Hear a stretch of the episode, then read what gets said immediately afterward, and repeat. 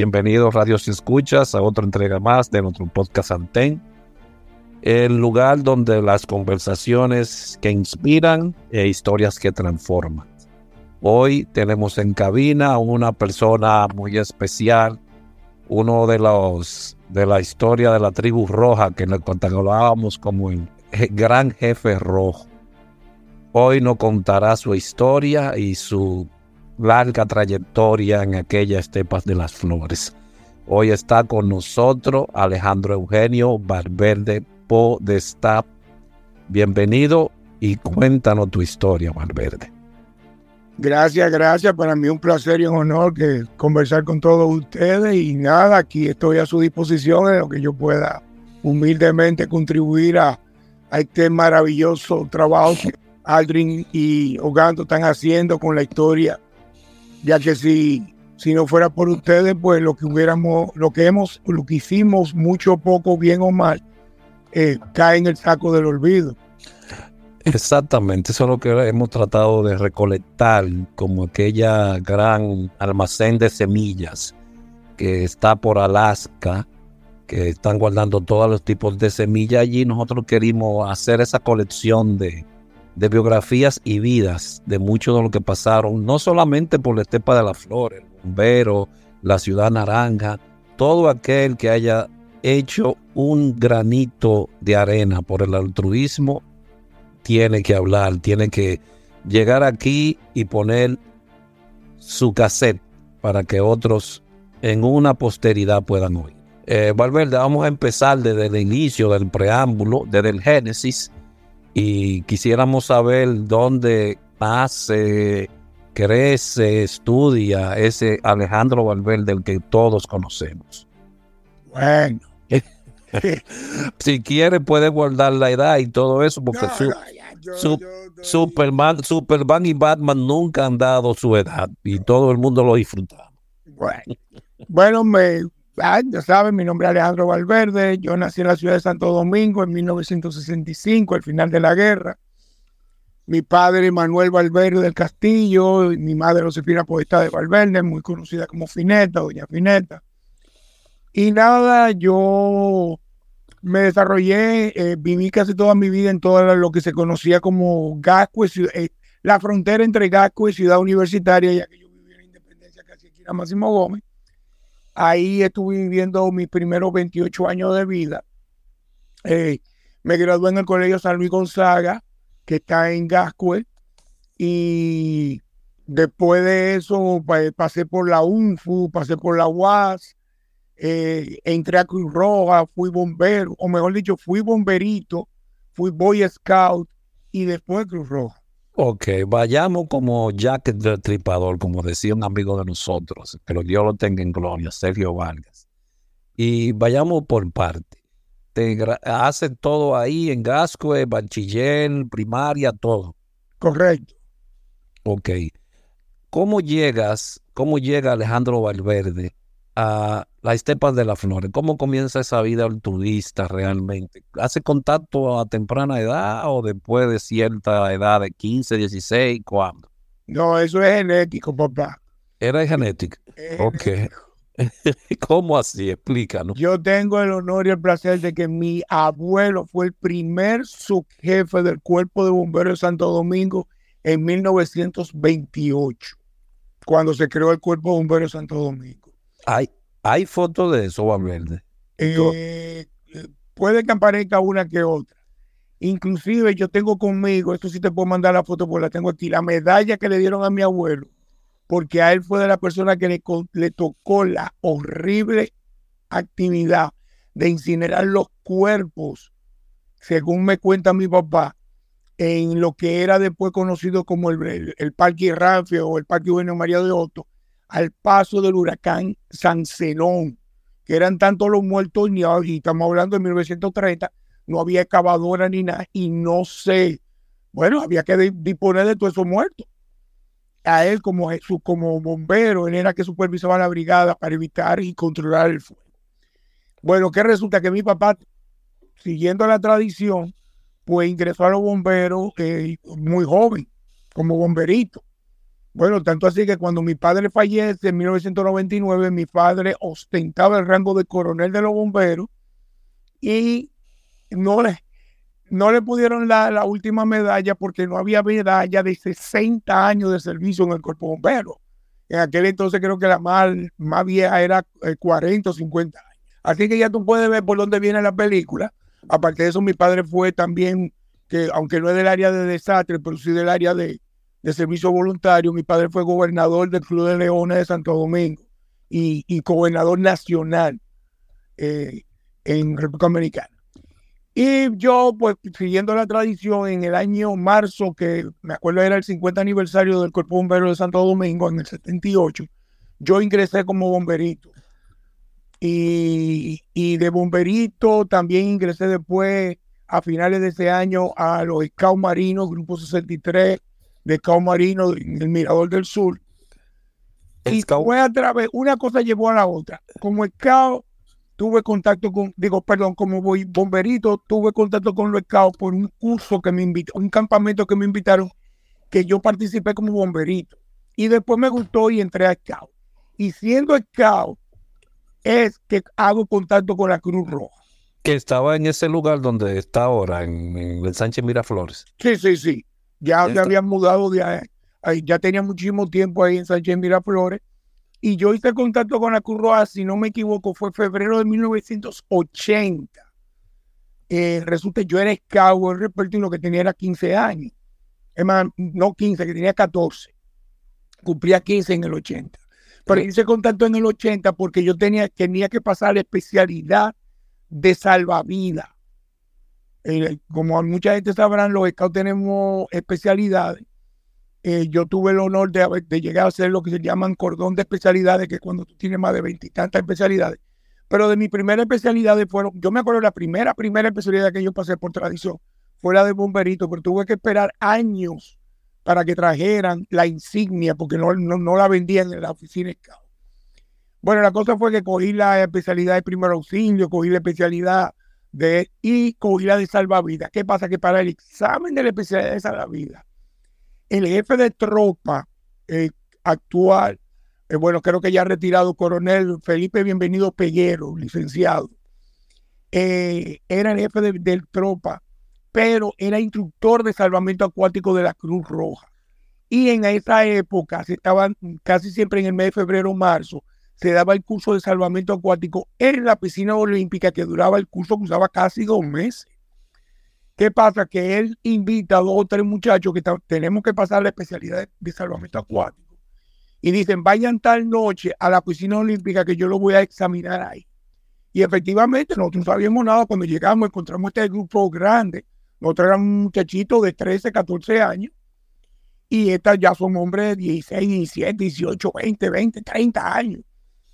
Y ahí fue que yo puse, mi, fue mi primer contacto eh, nada, cogí mi examen, que me acuerdo de aquel entonces era nadar 50 metros libre, eh, nadar 10 metros por debajo del agua, arrastrar a una persona con la técnica de tijera, cosas por el estilo, porque era para, no era para tu graduarte de salvavidas profesional, sino la especialidad de salvamento acuático de la Asociación Scout.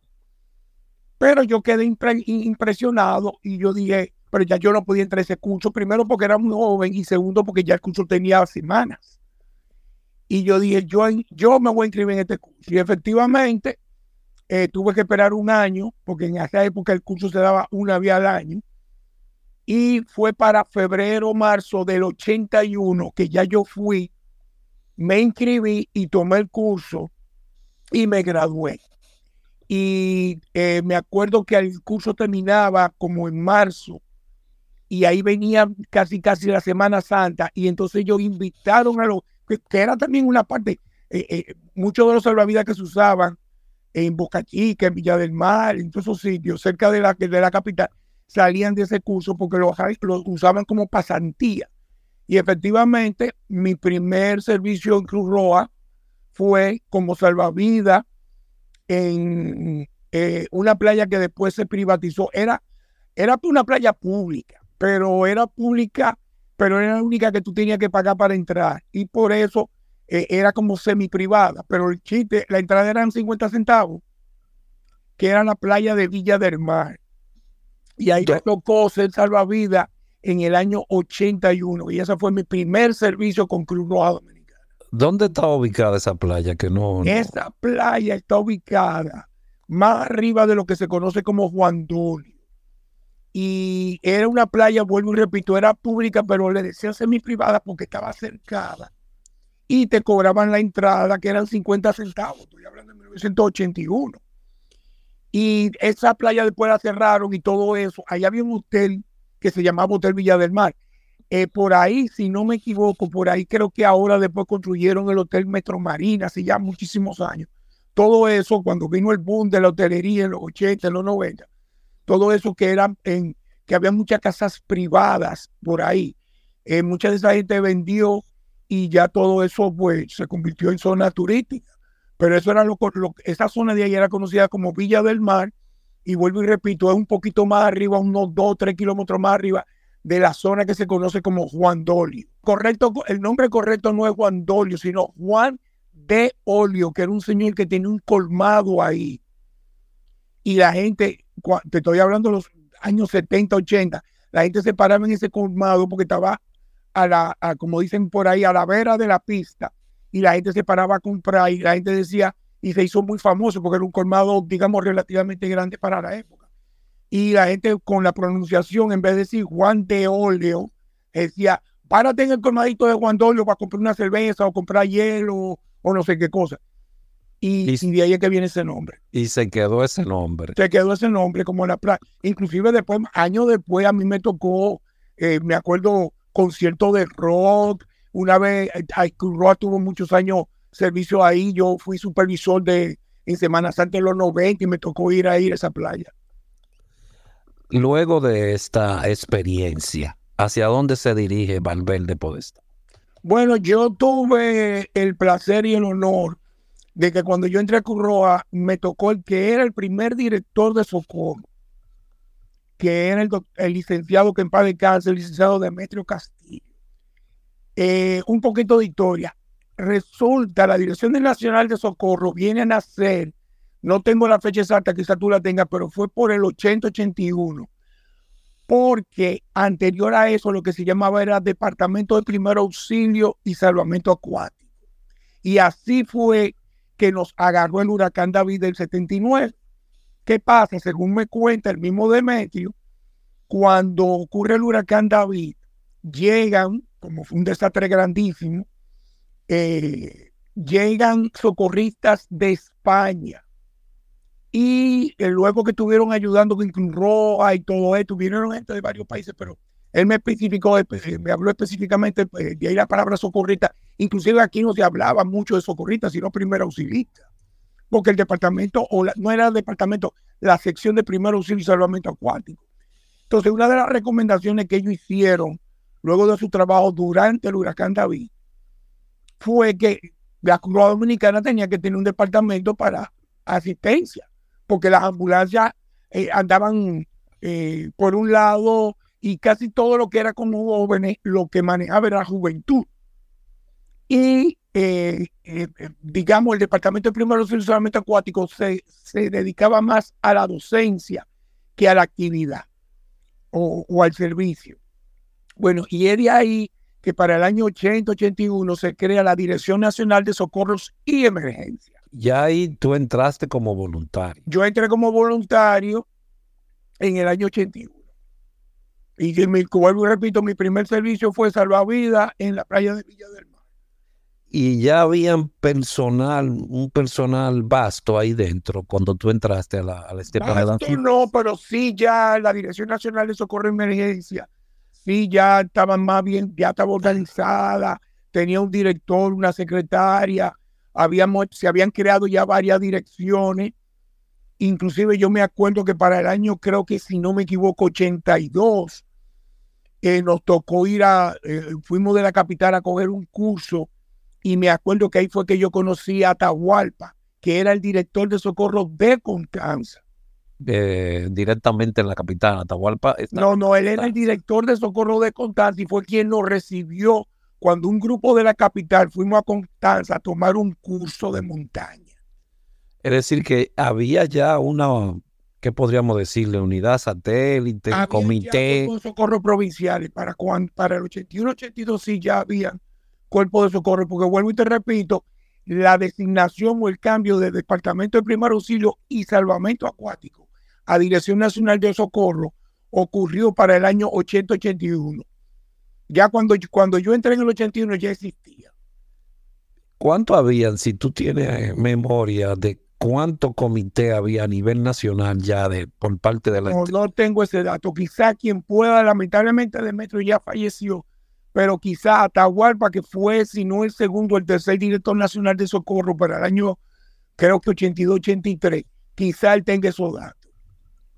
Pero ya sabemos que para esa época por lo menos existía donde Atahualpa estaba en la que Cuando nos fuimos a un grupito en la capital, a Constanza, y Atahualpa, que creo él podrá eh, aclararlo mejor porque él trabaja, yo creo que él era el violista del hospital de Constanza y voluntariamente era el director de socorro de Constanza.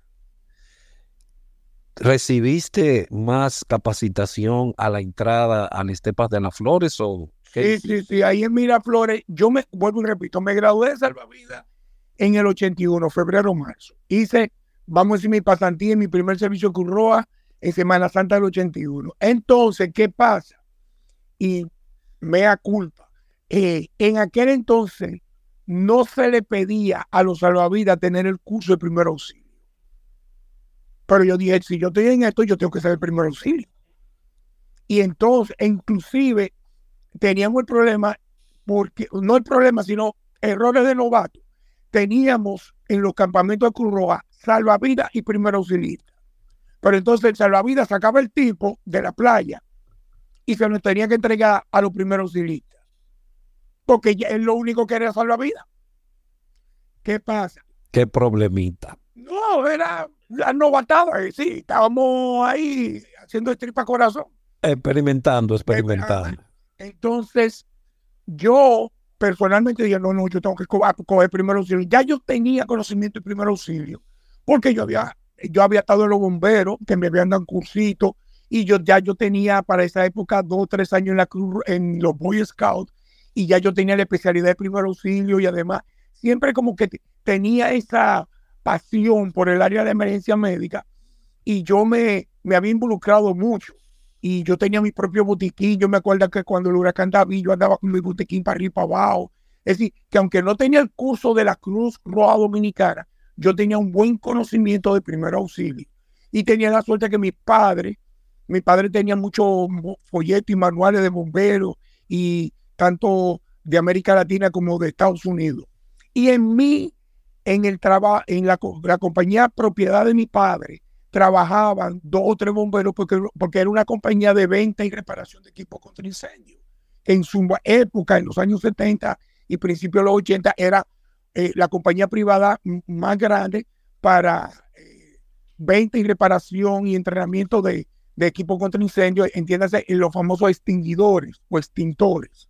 Okay. Y entonces en mi casa parecía un mini cuartel de bomberos, porque en mi casa de ¿qué te digo yo? De cinco o seis empleados, cuatro eran bomberos. Estaba mi papá, estaba el mayor Pellerano, que después llegó a ser su jefe del cuerpo bombero. Estaba el, este señor Felipe Bienvenido Peguero. Y había otra persona más que, que, Dios me perdone, que no recuerdo el nombre ahora mismo. Y todos eran bomberos. Entonces yo, yo me levantaba por la mañana porque la compañía estaba en la misma casa. Nosotros vivíamos en la segunda planta. Y la compañía estaba en la primera planta. Y yo estaba ahí hablando con bomberos todo el tiempo y, me daban información y esto, un paquetón de cosas. Entonces, pero volviendo y retomando el punto, a mediados, qué sé yo, ponle junio, julio, eh, yo me inscribo eh, en, el, en el curso de primer auxilio. Y no se me va a olvidar que me diga si me equivoco. Yo era el, segundo o el tercero más joven en el curso. Yo tenía cuando eso, vuelvo y repito, era el año 81, yo tenía, yo tenía 14 años, pues yo cumplía 15 en octubre. Pero adivina quién era eh, el más jovencito y el más loco del curso. ¿Quién era? Un carajito de, si no me equivoco, unos 13 años, que vivía al frente de la Cruz Roja. Ay, yo creo que ya me lo imagino. Edwin Olivares. Eh, yo me lo imaginé inmediatamente. Era chiquitico, y, bueno, chiquitico no, pero era flaquito. Bueno, era sido flaco toda su vida. Y ese era el bebé del curso porque él yo tenía 14, pero él tenía como 13 o 12, una cosa así. ¿Y ustedes hicieron el curso de primeros auxilios juntos? Sí, en el 81. Ok. Ya, él hizo, él hizo, eh, es más, yo me atrevo a decir con respecto, que puede ser que él, ella, él, sea hasta, más viejo que yo, porque él vivía frente a la Cruz Roja.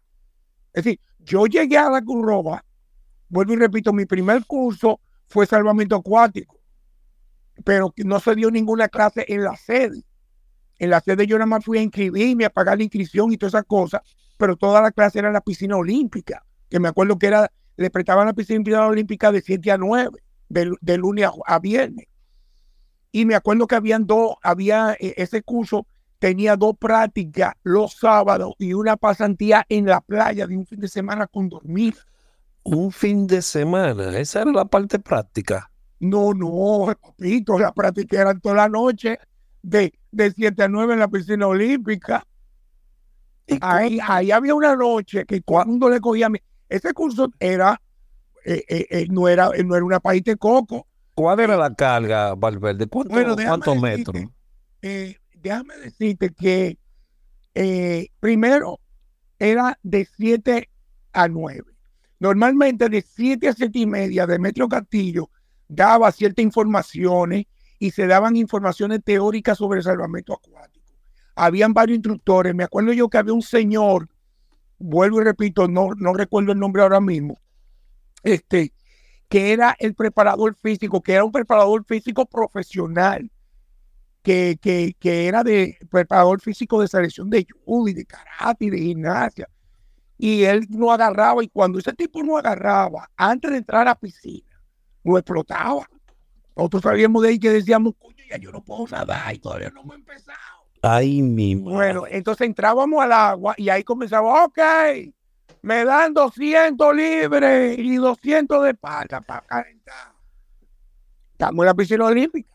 Y yo me acuerdo que una de las cosas finales era tirarse de allá arriba de los 10 metros. El trampolín. El trampolín. Óyeme, tú te pasabas un mes mirando ese trampolín y tú dices, yo me voy en Caramay.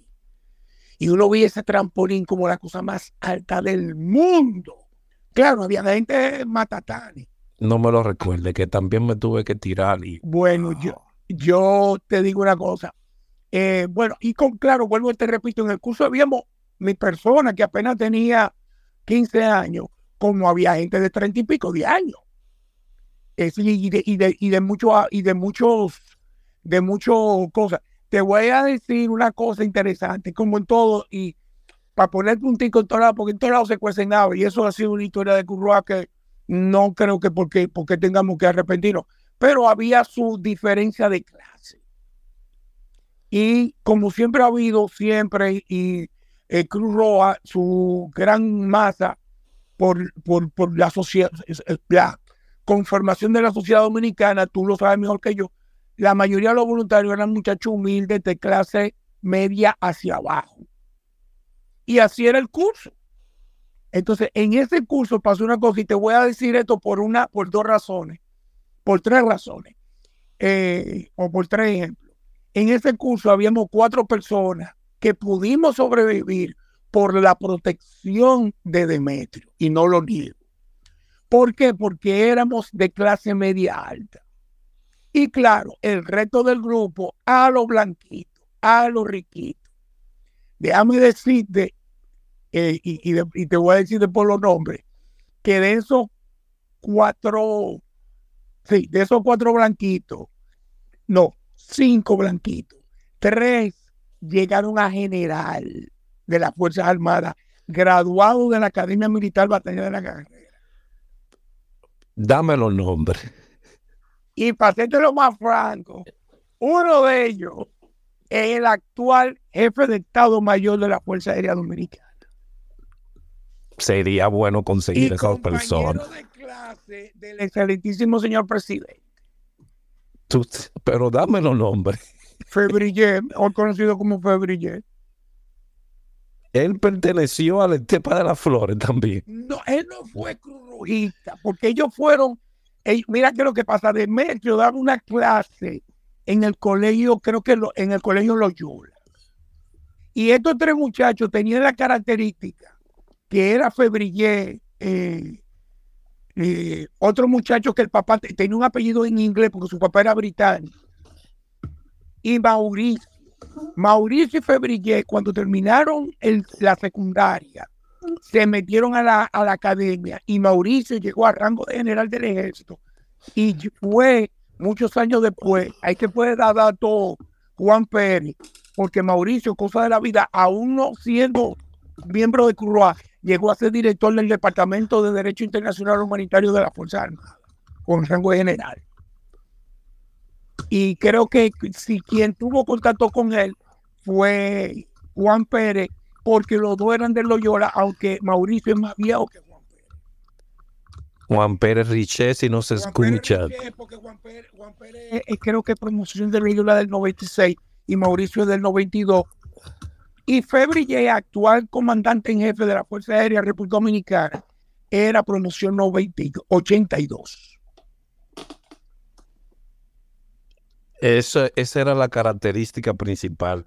Otra persona que se graduó ahí conmigo era el que yo, era copi en, en los escados marinos, pues yo era escado marino, a lo que le llaman en los escados terrestres su guía de patrulla, en escado marino se llama copiloto yo era copiloto de patrulla y el piloto mío, eh, Rodríguez, Rodríguez Mejía, él se graduó de vida con nosotros, aunque él nunca entró a Cruz Roja, y después entró a la escuela naval y fue de la primera promoción en aquel entonces de los infantes de marina, que aquí en Santo Domingo se llaman fusileros navales. Y se retiró, si no me equivoco, se retiró después de 41 años de servicio eh, porque él pidió muchos años después y fue abogado y se transfirió de la Marina a la policía. Se, se retiró el año pasado, antepasado, como general de la policía. Él, se graduó de salvavidas. En esa, e, en ese, en esa promoción. Del 81. Es decir, eh, para un resumen, el, el actual subjefe, el, actual jefe de la Fuerza Aérea, el que fue director del, de, de Derechos Humanos de, de las Fuerzas Armadas, y mi persona, eh, fuimos de esa promoción de salvavidas de, del 81. Podríamos, podríamos decir que podría ser ese uno de los primeros cursos de salvamento acuático en el país. No, porque vuelvo y te repito, yo conocí ese curso en el 80, que no nada más fui a tomar un examen de la especialidad de salvavidas de, los de, de los Boy Scouts. Ese curso ya tenía tiempo. Acuérdate que vuelvo y te repito, cuando eso no, eh, ya en el 81 se existía, pero antes de mi, de mi llegada, existía la sección, yo creo que no tenía ni estatus de departamento, primer auxilio y salvamento acuático. Inclusive, la brigada de rescate de los, del Cuerpo de Bomberos Santo Domingo, el, el curso de salvamento acuático era en Cruz Roja que lo cogía el señor Felipe Bienvenido Peguero era instructor de la Cruz porque era el jefe de la Brigada de Rescate de los Bomberos. Y él exigía que todos los bomberos, usted quiere hacerse salvavidas, tiene que ir a la Cruz Roja.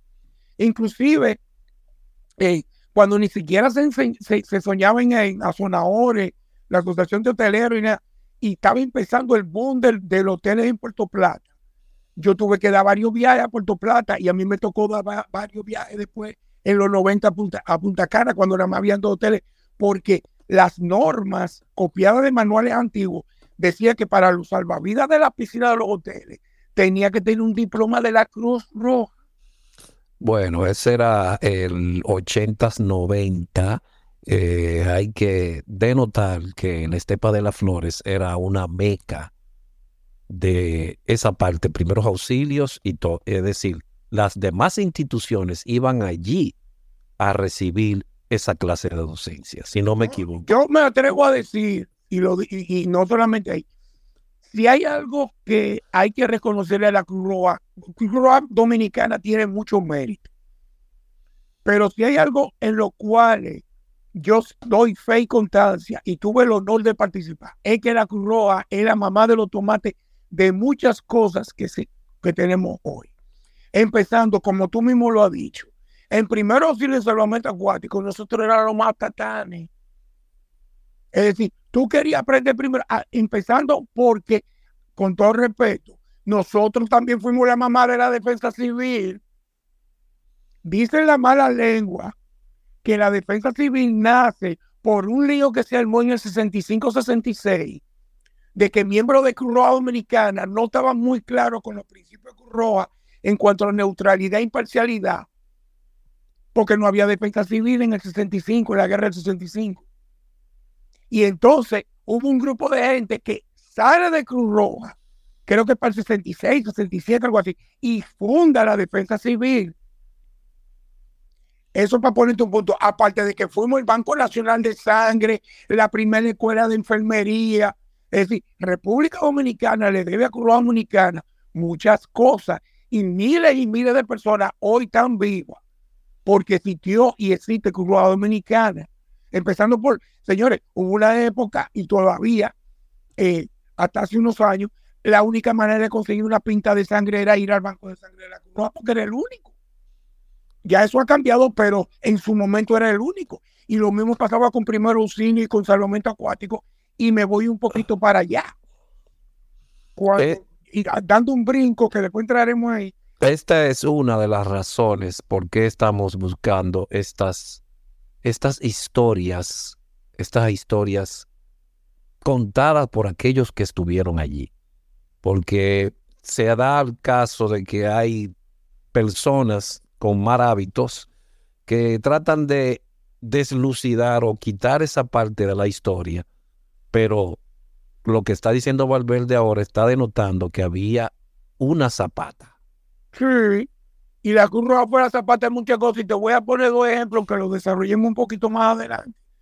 Cruz Roja, a través humildemente de mi persona, cuando implementamos el PWA, que no existía, el PWA fue la mamá de posteriormente los cursos de técnico en emergencia médica que daban en el Darío Contreras, que inclusive en uno de los primeros cursos yo fui instructor, no, no instructor, sino charlista invitado, cuando se empezó a dar curso de técnico en emergencia médica en el Darío Contreras. Pero te voy a poner una cosa, cuando nació Movime, que no recuerdo, cuando nació Movime, que déjame decirte en la, ¿cómo llama esto? En la Sociedad Dominicana de Medicina Prehospitalaria fue creada por un miembro de Cruz Roja que es Alejandro Báez. Alejandro Amado Báez. Entonces tú buscas en los fundadores. Ahí tú vas a encontrar a Julio de Peña y a mi persona. En la Sociedad... Sociedad Dominicana de Medicina Prehospitalaria. La Sociedad de Medicina Prehospitalaria. Vamos a decirlo bien claro fue un hijo de la Cruz Roja, porque su, fundador, que fue Alejandro Báez, y dos o tres de, los miembros fundadores, busca la lista. Son de Cruz Roja. No te olvides también del doctor Ramón Reyes, que está ahí dentro, está ahí dentro de esos fundadores también. Exacto. Julio de Peña de Cruz Roja, yo era de Cruz Roja. Alejandro, el doctor Alejandro Báez hoy día también. Hay que ver Dios lo que le dio. Quien fundó la sociedad, eso fue en el 96, quien fundó la sociedad fue Bajes. Ahora, la mitad de los fundadores que firmamos el documento y todo, éramos de Cruz Roja o teníamos un contacto. Inclusive, yo me voy más lejos. Cuando usted, yo no, mi Dios que me perdone por, eh, falta de conocimiento, recuerdo de, la, de las fechas exactas. Pero tú te acuerdas de Movimet. Sí.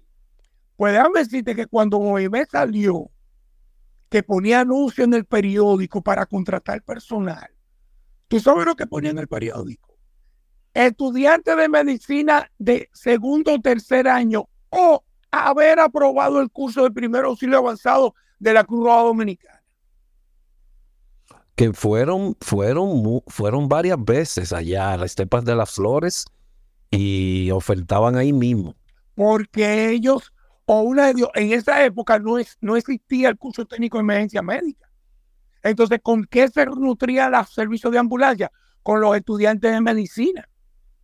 Entonces, claro, ellos mismos, móviles, se comenzaron a dar cuenta, óyeme, ahí en la Cruz están dando un cursito de PWA, que un, que, que un lince y lo que salen de ahí son los matatanes de la ambulancia. Que no es PWA, porque ellos debieron de entender cuál era el concepto y qué manual usaban. Al final ellos entendieron que no, de ahí es que tenemos que tomar porque son técnicos los que están saliendo. Sí, es verdad. Yo cometí ese, me, mea culpa, yo fui el culpable.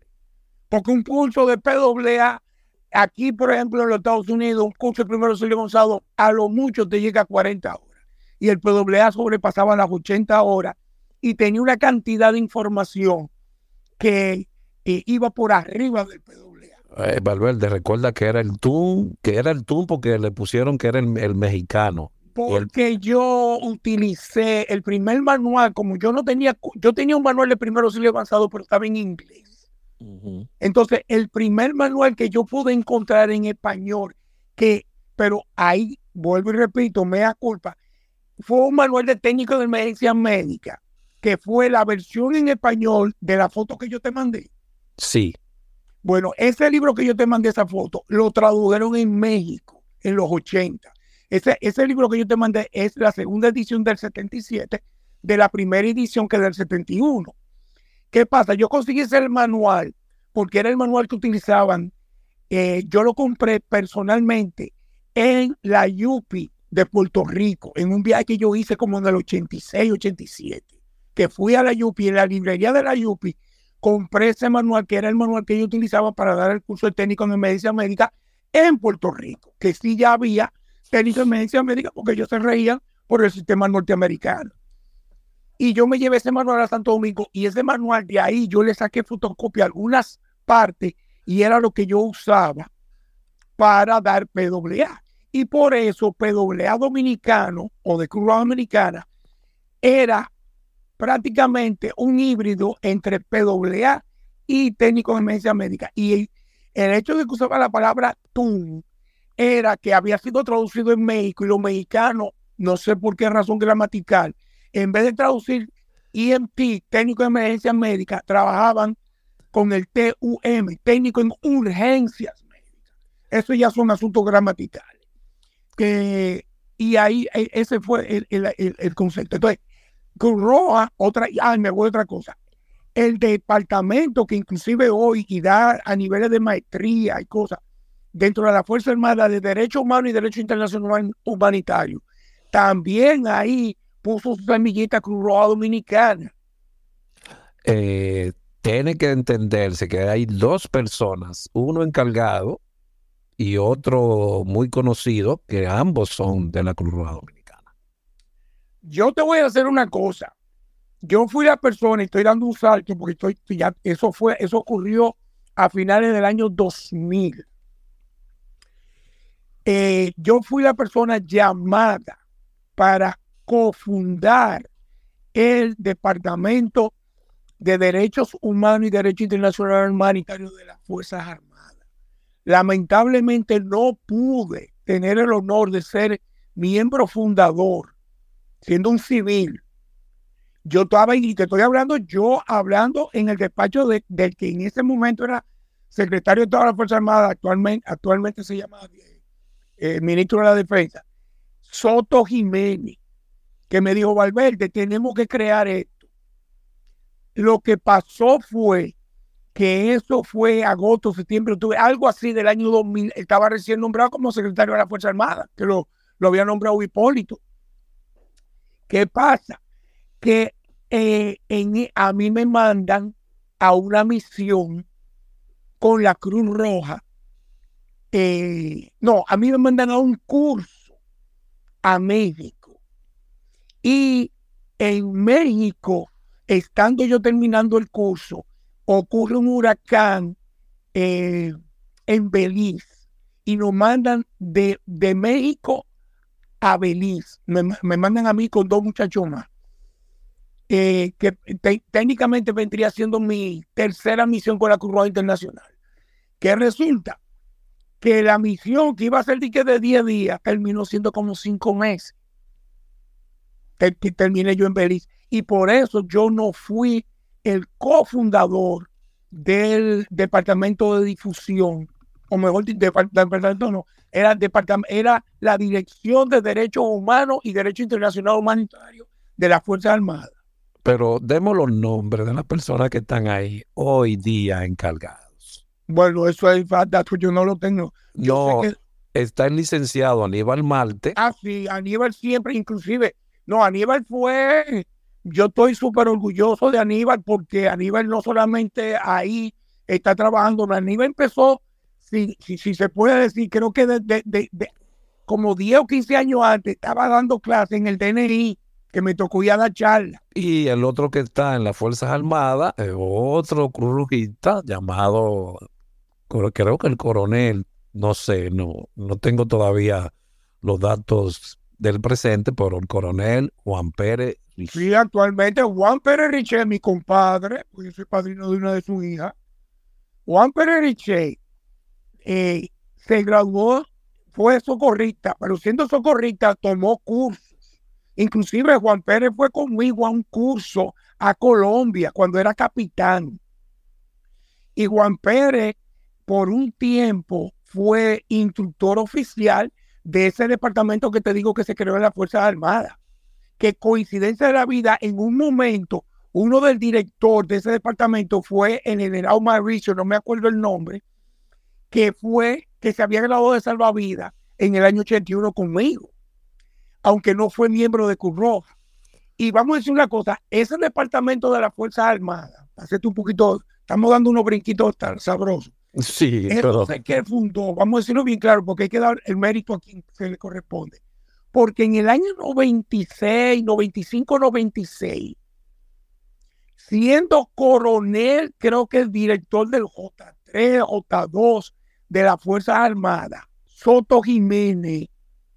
Soto Jiménez fue el primer militar que Cruz Roja coauspició y lo mandó al curso de San Remo para oficiales militares y vamos a decirlo bien claro, fue una semilla que generó un, bueno, si hay derecho internacional humanitario en las Fuerzas Armadas, fue porque en esa época nosotros, porque a mí yo me acuerdo que nosotros mandábamos la información a la Fuerza Armada y ellos seleccionaban cuál era el oficial. Ahora, ese oficial tenía que entrevistarse conmigo, que era el director de difusión. Y entonces ese oficial yo le daba un mini cursito para que no fuera en Babia, y yo tuve que trancarme con Soto Jiménez cuando era coronel y explicarle lo que era el DIH. Y él, tenía ciertas nociones porque era un hombre muy inteligente y es todavía. Y él había estudiado en, en, el canal de Panamá, y, que, era la base americana, y le habían dado los convenios de Ginebra.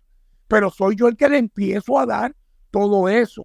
¿Qué pasa? Que él va, y yo creo que fue la mejor es decir, no, no se podía enviar otra mejor persona porque el fruto que dio fue inagotable. Cuando Soto Jiménez llega de Italia, graduado, primer militar dominicano graduado en el curso San Remo, que era coronel, Soto Jiménez se trae, creo que un año, dos años después, se trae a un general venezolano o colombiano, no recuerdo, que fue profesor de él en Italia y lo trajo a Santo Domingo a dar curso.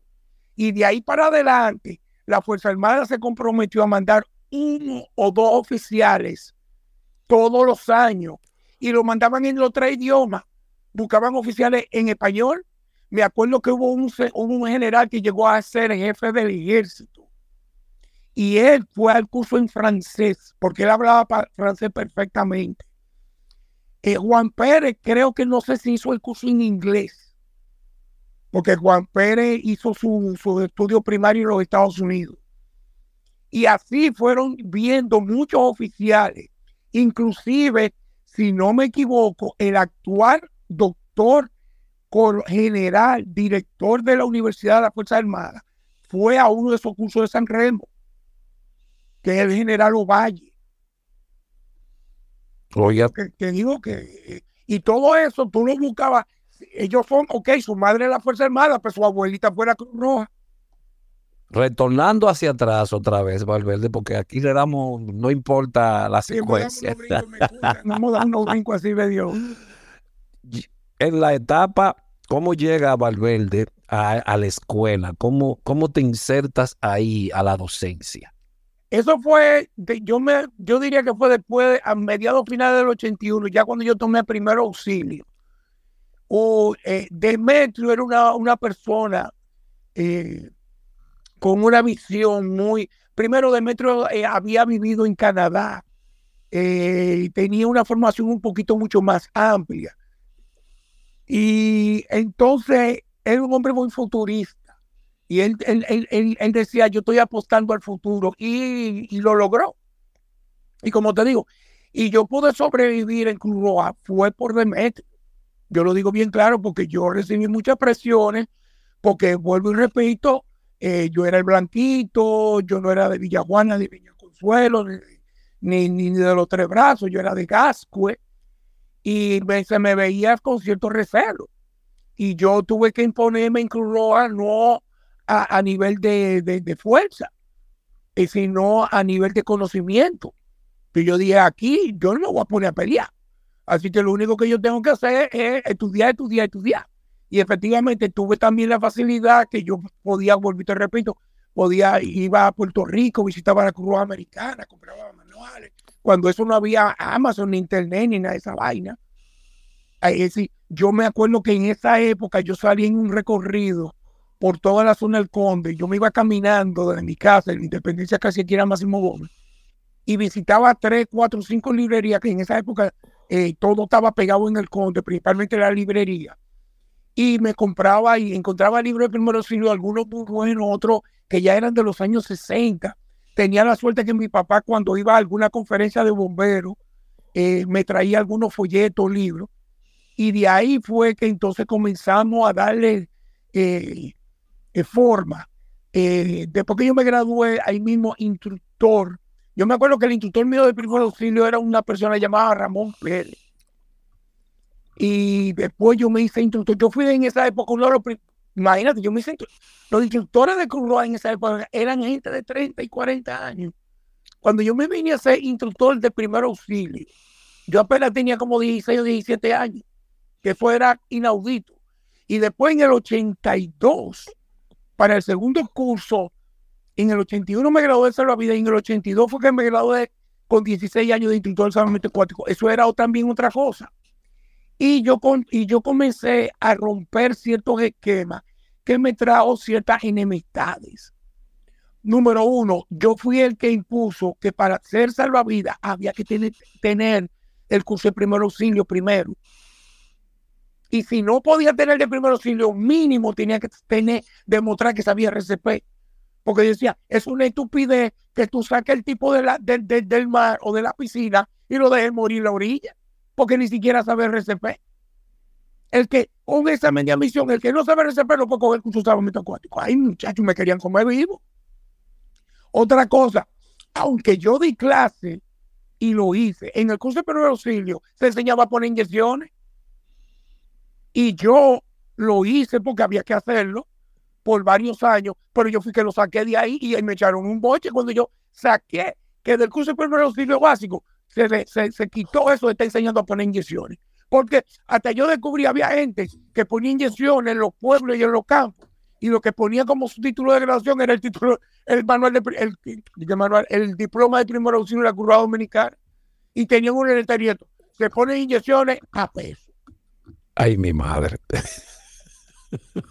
y yo fui que eliminé eh, eh, eso. Y también fui el que introdujo eh, dos cosas. Eh, yo introdujo el tema de partos, que también me trajo un problema al carajo porque encontré en mi casa que mi papá trajo de cuando, una cosa viejísima, unas, eh, eh, ¿cómo se llama? Uno, una, lo que le llamábamos fija de los proyectores de slide. De slide, sí. Ajá. Que inclusive mi papá no sabía que tenía eso porque estaban en un rollito dentro de una capsulita de plástico y yo muchacho al fin me puse a ver, ay, y yo me acuerdo que yo tuve que ir a un estudio de, fotografía para comprar el cartoncito. Entonces yo la recortaba y la metía en el cartoncito. Porque mi papá no estaba en eso, mi papá lo de él era, era combate contra incendio, no primer auxilio. Y él parece que trajo eso de una convención, se lo regalaron y ni se acordaba de eso. Vuelvo y repito, esos light eran viejísimos.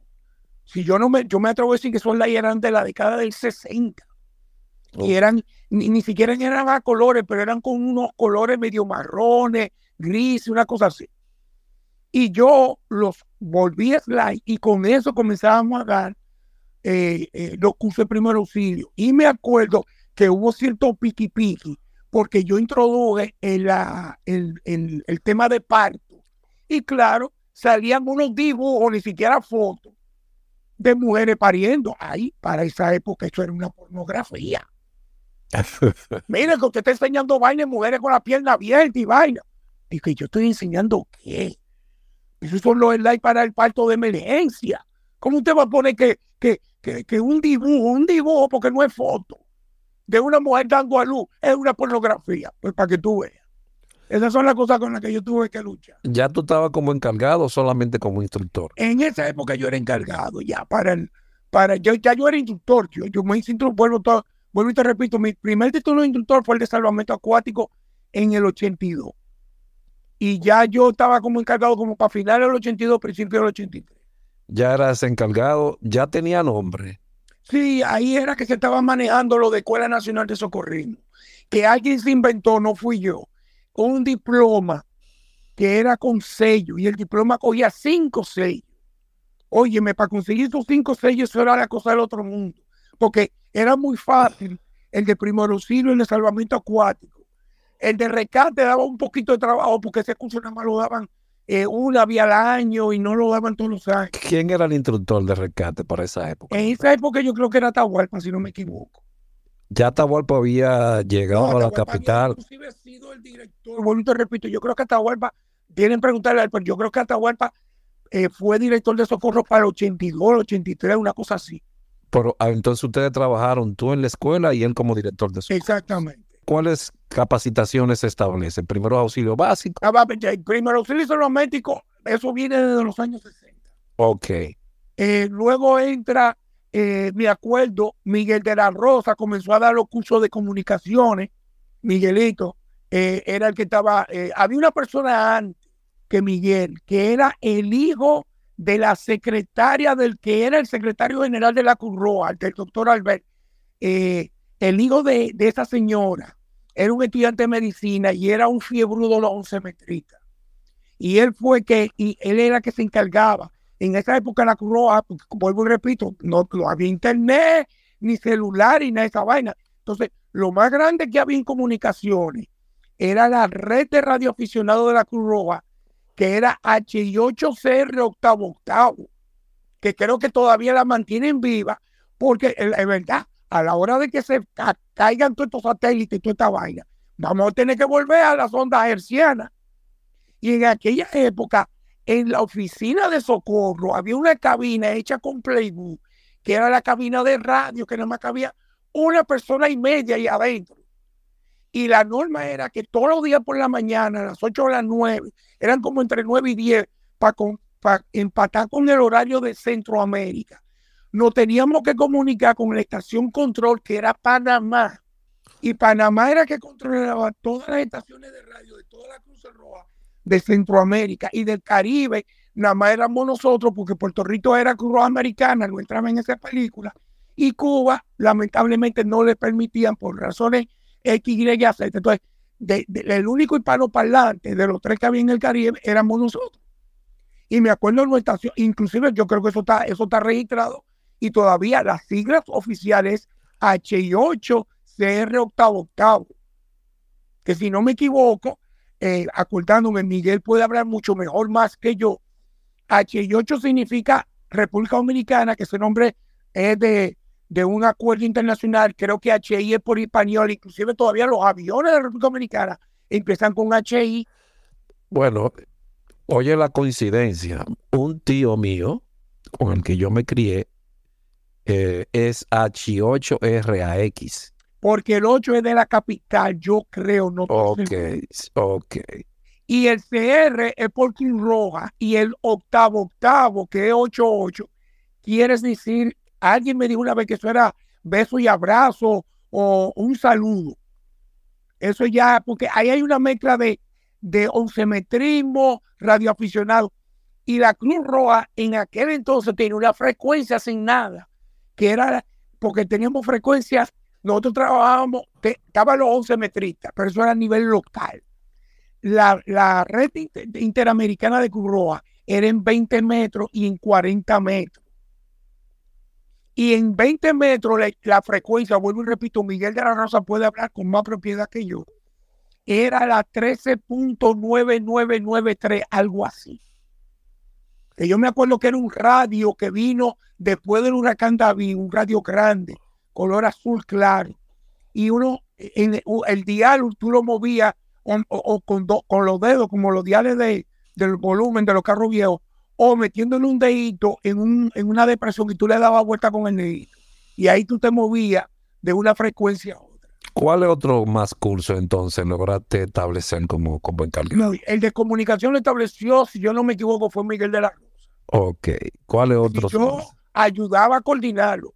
El, de rescate después más adelante, eh, ahí entró, ahí entró, inclusive ahí entró hasta Olivares, que ya para esa época ya, ya después cuando ya se hizo teenager, por ejemplo, vuelvo y repito, cuando él cogió el curso conmigo apenas tenía 13, 13 o 12 años. Ya él estaba como socorrista.